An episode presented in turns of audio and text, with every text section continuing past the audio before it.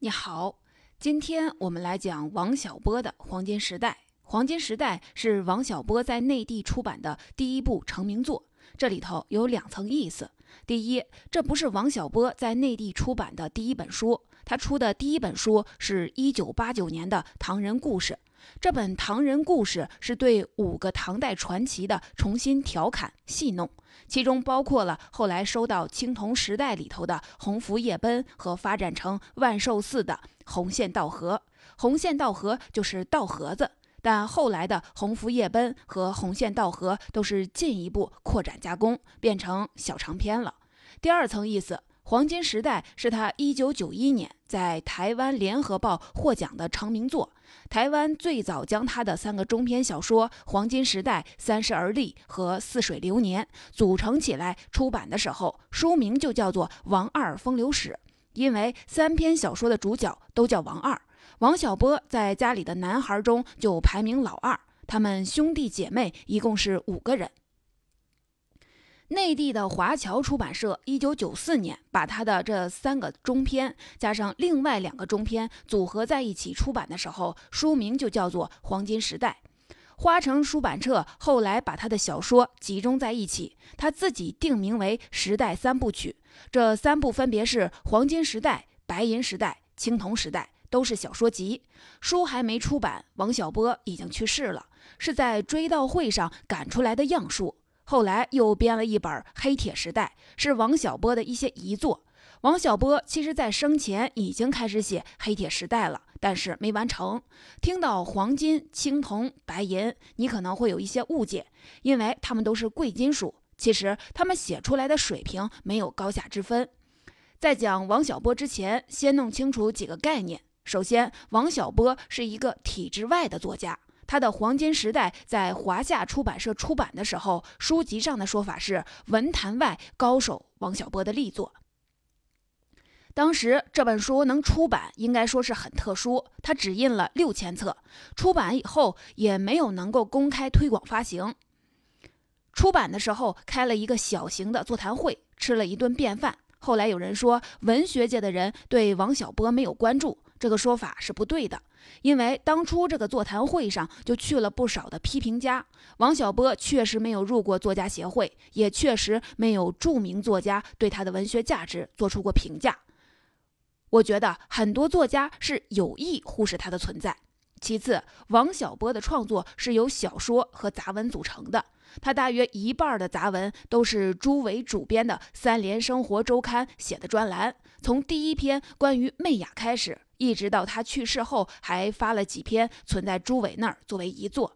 他的专栏名字叫做《晚生闲谈》，一共写了二十四篇。朱伟以为，即使是王小波的小说，也是思想价值要高于文学价值。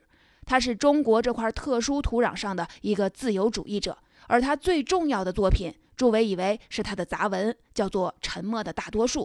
他有一个杂文集，就是以他为书名的。接下来是黄金时代的创作背景。黄金时代是由三个中篇组成：黄金时代、三十而立、似水流年。三个中篇，朱伟他最早看到过两个，大约是一九八九年深秋或者是初冬。李银河带着王小波来找朱伟，就带来了这两篇手稿。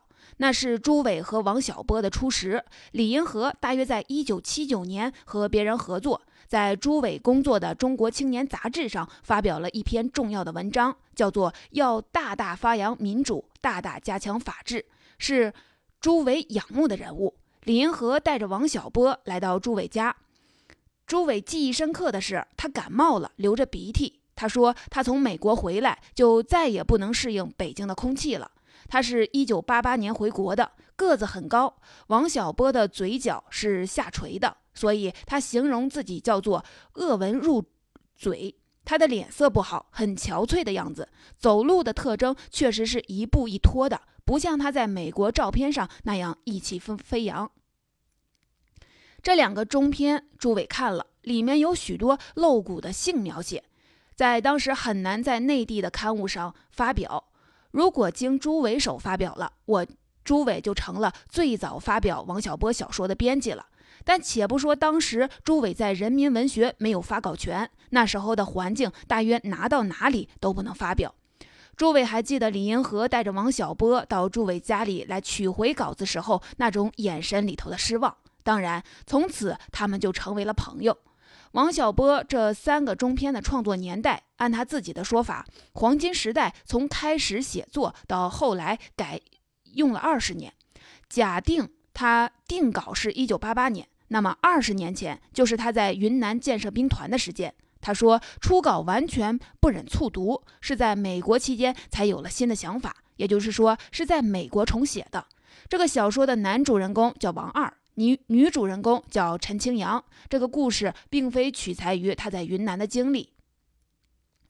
朱伟退休以后，也就是二零一七年，王小波逝世二十周年的时候，《三联生活周刊》曾经派记者去踏访过他当年下乡的农场，去寻找陈清扬。陈清扬当然是找不到原型的，王小波倒是受过批判，那是因为打架。有必要了解一下王小波创作的开端。他写的处女作名叫《地久天长》，是一九八零年发表的，发表的很早。一九八零年，他和李银河刚刚结婚。这篇小说写的是云南建设兵团的故事，主人公是一个单纯、可爱、善良的姑娘。叫做邢红，写他和两个男孩质朴的友情，其中一个我就是小王。地久天长是邢红教两个男孩唱的那首苏格兰民歌，这个歌我们都很熟悉。这小说里头也写到了蓝天白云，写到了沉静的风，但写的都是干净的友情。那个女孩就说三个人要一辈子相爱不分离，但她最后得了脑癌去世了。这很符合我们刚下乡的那个环境。那时候人和人之间的关系就是那么单纯。那时候我们都不懂得爱情。王小波在云南其实只待了不到三年。就转到他母亲的山东老家去插队当民办教师，然后一九七三年回到了北京当工人。一九七八年恢复高考以后，他成了第一批大学生，上了人民大学。一九七七年，他和李银河谈恋爱，契机是李银河读到了他写的小说，叫做《绿毛水怪》。这篇小说写的也是从小学开始建立的友情，结尾是男孩在文革中和女孩错过了。分离了，女孩就变成了在大海里头自由自在的绿毛水怪。这个小说有价值的是，记述了文革前在中国书店里头读书买书的情节。在文革以前，王小波已经喜欢上马克吐温了。马克吐温是一个很著名的美国作家，而那时候朱伟还在读革命小说。我们说这个地久天长和绿毛水怪是为了对比黄金时代，他们和黄金时代太不一样了。在地久天长和绿毛水怪里头只有纯洁，但是在黄金时代里头则强调了很直露的性冲动和性本能。我们来了解一下黄金时代的故事。这个黄金时代里头包括了三个中篇小说，我们今天只讲两个，就是当初李银河拿给朱伟看的那两个《黄金时代》和《似水流年》。《黄金时代》这个中篇小说里有两个人物。第一人称的我就是刚要过二十一岁生日的王二和比他大五岁的女医生，叫做陈清扬。陈清扬已婚，小说开头就交代她的丈夫已经坐了一年牢了。陈清扬在山上，王二在山下，两人相识是因为王二腰疼要去求陈清扬给打针，而陈清扬从山上追下来找王二是为了找王二证明他不是破鞋，破鞋是对出轨女人的谬称。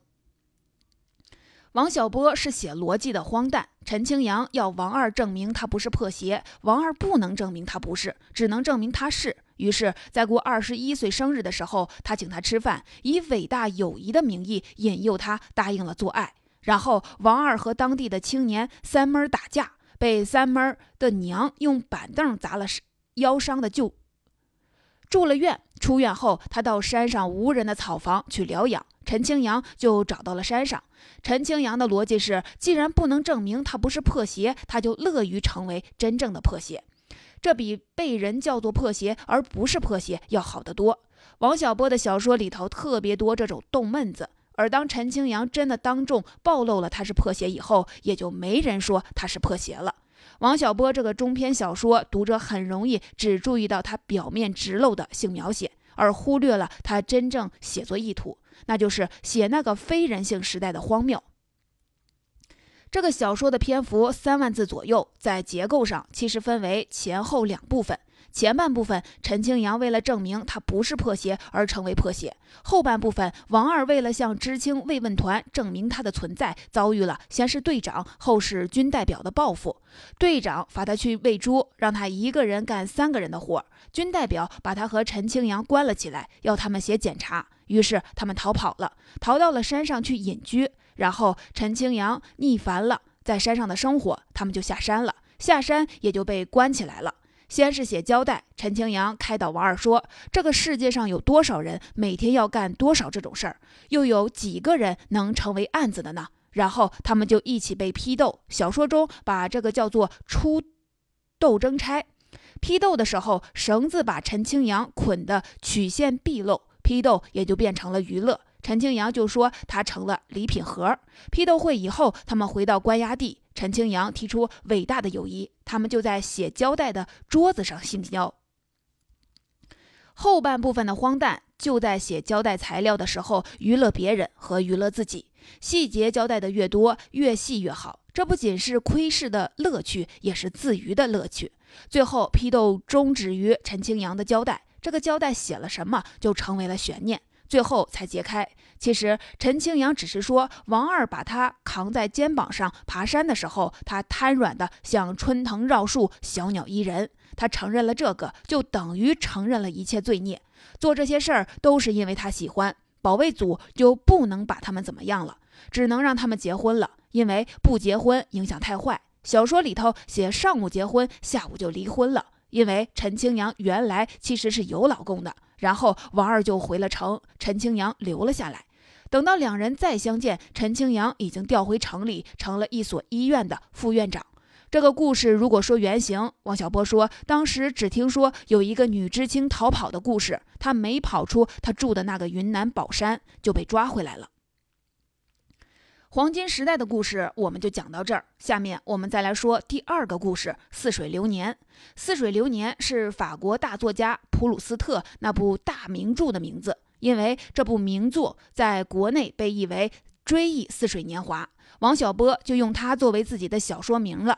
什么叫似水流年呢？在这个小说里头，王小波先这么写。普鲁斯特写了一本书，谈到自己身上发生的事儿。这些事儿看起来就如一个人中了邪，躺在河底，眼看潺潺流水、粼粼流光、落叶、浮木、空玻璃瓶，一样一样从身上流过去。后来又正经起来说：“似水流年是一个人所有的一切，只有这个东西才真正归你所有，其余的一切都是片刻的欢愉和不幸，转眼就跑到似水流年里去了。”我所认识的人都不珍惜自己的似水流年，甚至不知道自己还有这么一种东西，所以一个个像丢了魂一样。这话听起来有点费解。似水流年本来就是流过去的，比如小说里的王二和他原来的女友线条曾经的友情。那么，归你所有的是什么呢？是对流逝的回味。小说里头，这个回味体现在王二对线条和其他人物的感悟上。体会王小波的小说要借助逻辑。这个中篇小说写文革记忆，按照王小波的说法，线条和小说中的一个人物叫贺先生都的确是有原型。小说里，王小波安排王二在矿院当中学生，其实他自己的父母都是高教部的干部，他住的高教部大院儿。这小说是一个两条线扭起来。结构是由第一人称我，也就是王二，讲述线条和李先生的经历，再由王二来对比文革中自杀的贺先生和为贪吃而吃的刘老先生。小说里的线条偏偏爱上了在批斗中挨打的李先生，他觉得李先生像是 E.T.，也就是外星人，好玩死了。当然那时候还没有 E.T. 这部电影，这是小说。李先生是在贴大字报的时候，因为盖住了司机。一帮退伍兵刚贴上的大字报，而被踢得龟头血肿，被踢得龟头血肿，还一次一次的贴大字报论证自己的血肿，这就显得很荒谬。于是他就有了这个绰号。而线条是一个在文化大革命中很疯的姑娘，就爱死了这他这样的天真认真，因此义无反顾。李先生后来被发配到了河南安阳的小煤窑去，他就追到了安阳去当护士，然后把自己送送上门去。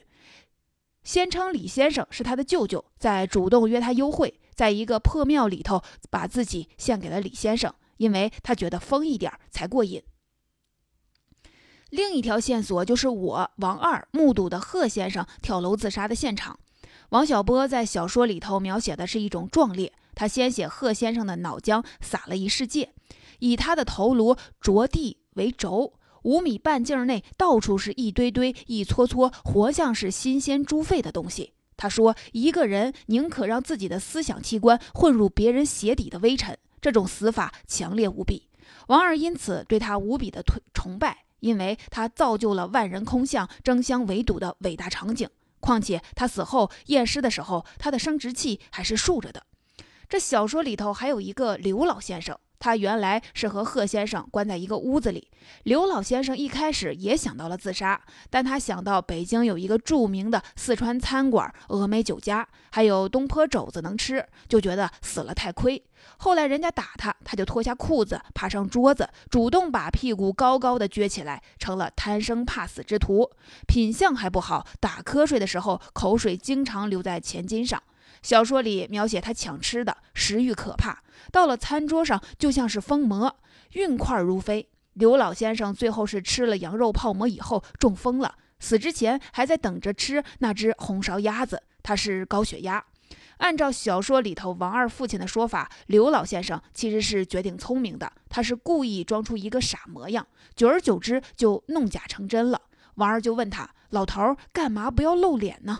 他马上就回答：“顾不上了。”在这篇小说里头，线条贺先生和刘老先生，朱伟以为王小波是要写文革中三种不同的态度。他通过他们的故事要写什么呢？小说中他说，贺先生死了，死的时候直挺挺的；刘老先生死了，死前想吃一只鸭子。我在美国的时候，我爸爸也死了，死在了书桌上。当时他在写一封信，要和我讨论相对论。虽然死法各异，但每个人身上都有足以让他们再活下去的能量。这小说要表达的是，人生最大的悲哀在于被愚弄。文化大革命就是这么一个愚弄人的时代。再说说这两个小说的创作特点。首先，王小波是用了黑色幽默的创作方法来表现那个压抑人性时代的荒谬。在黄金时代里，王小波一开始就有使用逻辑推理来表现这种荒诞。他是这么来写王二对陈庆阳说的话的。他说：“大家说你是破鞋，你就是破鞋，没有什么道理可讲。至于大家为什么说你是破鞋，照我看是这样：大家都认为结了婚的女人不偷汗就该面色又黑，乳房下垂，而你脸不黑而且白，乳房不下垂而且高耸，所以你是破鞋。别人没义务弄明白你是否偷汗，再决定是否管你叫破鞋。你倒有义务叫别人无法叫你破鞋。”同样，陈清扬要王二证明他们清白无辜。王二说，也要证明以下两点：一，陈清扬是处女；二，我是天烟之人，阉割的阉，没有性交能力。这两点都难以证明，所以我们不能证明自己无辜。我倒倾向于自己不无辜。小说中王二的说法像个无赖，但他确实是逻辑推理。陈清扬同意与王二性交，是因为所谓的伟大友谊像咒语一样让他着迷。王小波说：“其实伟大友谊不真也不假，就如世上一切东西一样，你信它是真的，它就是真下去；你怀疑它是假的，它就是假的。”我觉得黄金时代是小王小波建立自己风格的开始，他用逻辑来建立悖论，形成他自己的黑色幽默。所以这个中篇是通过性来写荒诞，写非人性。后来的批斗中，他们成了动物园里被观看的动物。陈清扬还骄傲，他是最漂亮的破鞋。似水流年是以李先生成为龟头血种为开头。小说里头写，我们院里人背后说李先生原是日本人，姓龟头，叫血种，也是黑色幽默。被踢成了血种，本来就是小荒谬，偏偏李先生是从国外回来的认真的博士。王小波要把他医院的诊断书贴出来，在大字报里说，他绝不是因为吃了亏，想要对方怎么样赔罪，他只想说龟头血肿很痛，绝不要再有人龟头血肿了。大家就劝他，你被踢的地方不好张扬吧，拉倒吧。他却说，人家踢我不是伸出龟头让他踢的，踢到这里就拉倒。那以后大家都往这里踢，添油加醋，幽默的荒诞就出来了。而因为他较真，线条才为他的可爱发疯。王小波写的其实都本来都是正常的事儿，在荒诞逻辑下面就变成了不正常。他让你在这个不正常中间去寻味，很多人就喜欢上了他这样的俏皮冷幽默。其实生活中的王小波谈吐一点都不俏皮，俏皮是他的写作手段。生活中的他是不善言谈，经常坐在那儿沉默无语，有点木讷。其次，王小波写小说第一标准是他的小说要好看，他对好看的要求是有趣。如何有趣呢？黄金时代的破鞋与无辜和似水流年龟头血肿的开头，都是为了一开始就营造有趣的叙述。在结构上面，王小波是有意破坏按程序的线性叙述。比如，黄金时代写两次进山，写交代和挨批判，两人在北京重逢，都是用来回穿插的方法。用朱伟的说法是，形成缠绕的时空连载。这种结构上有意的时空交错，简洁改变了承上启下，增强了许多悬念可读性。《似水流年》里头，通过线条引出李先生，从李先生写到贺先生，通过线条又回到李先生，贺先生又引出了刘老先生。也是不断的交换时空。王小波之所以要让王二与线条关系暧昧，就是为了增加可读性。别人写文革的时候都是一般的简单写残酷，王小波把它写得很复杂，诠释了这种残酷。其三，结构黑色幽默的表达其实都只是手段，更重要的是这两个小说，尤其是黄金时代，形成了强烈的颠覆性和挑战性。这颠覆性和挑战性，就是理直气壮的写性、写器官、写性爱姿势、写勃起、写感官刺激、写它是存在之本，理直气壮的写对它的压抑、扭曲的荒诞。以往文学作品中的性，或者是含蓄的、隐蔽的，或者是畸形的表达，王小波是把本真的欲望直露在阳光下面，不仅反而写出了干净健康的性，而且表达出了一种飞扬的东西。在黄金时代里头，王小波写陈清扬来找我的时候，乘着白色的风，风在衣服下流过全身，好像爱抚和嘴唇。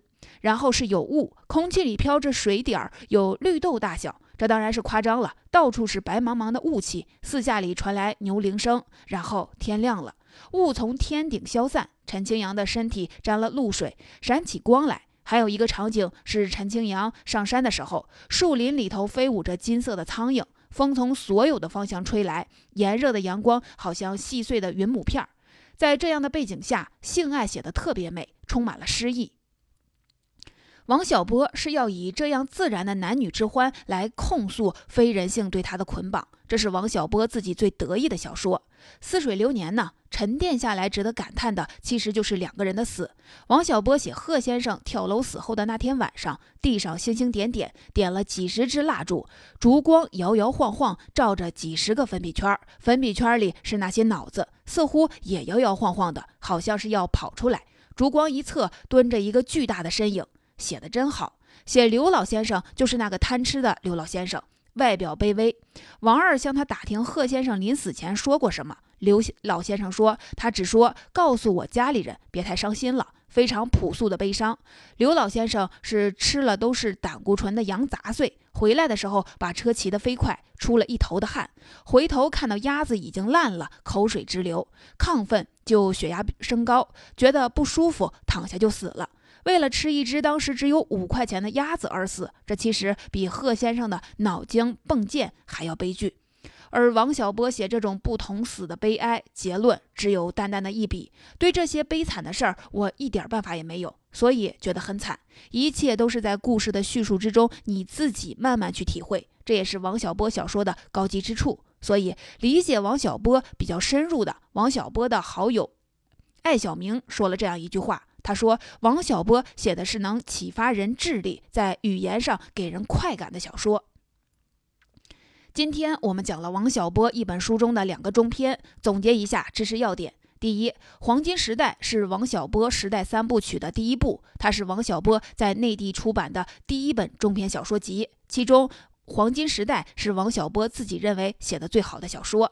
第二，黄金时代讲述的是那个畸形政治年代对人性的扭曲。他表面看写了许多性爱过程，其实是要写正常生活如何变成了不正常，正常人又如何变成了动物。王小波使用黑色幽默的写作方法反讽这种荒诞。第三，中篇小说《黄金时代》的挑战性在于，它直面了性欲的本真存在。其实，王小波是将性爱置于明亮的阳光下。与那种阴暗的畸形做对比，他反讽的是对这种健康干净性爱的亵渎。第四，中篇小说《似水流年》其实是通过两位教授在文革中不同的死来写生命价值的轻薄。他不用简单的方法写残酷，深刻地写出了那个年代人性是如何自我践踏的。第五，王小波的小说是能让人在阅读中获得快感的，但他的小说价值还是在故事后。他小说的思想、精神价值高于艺术价值。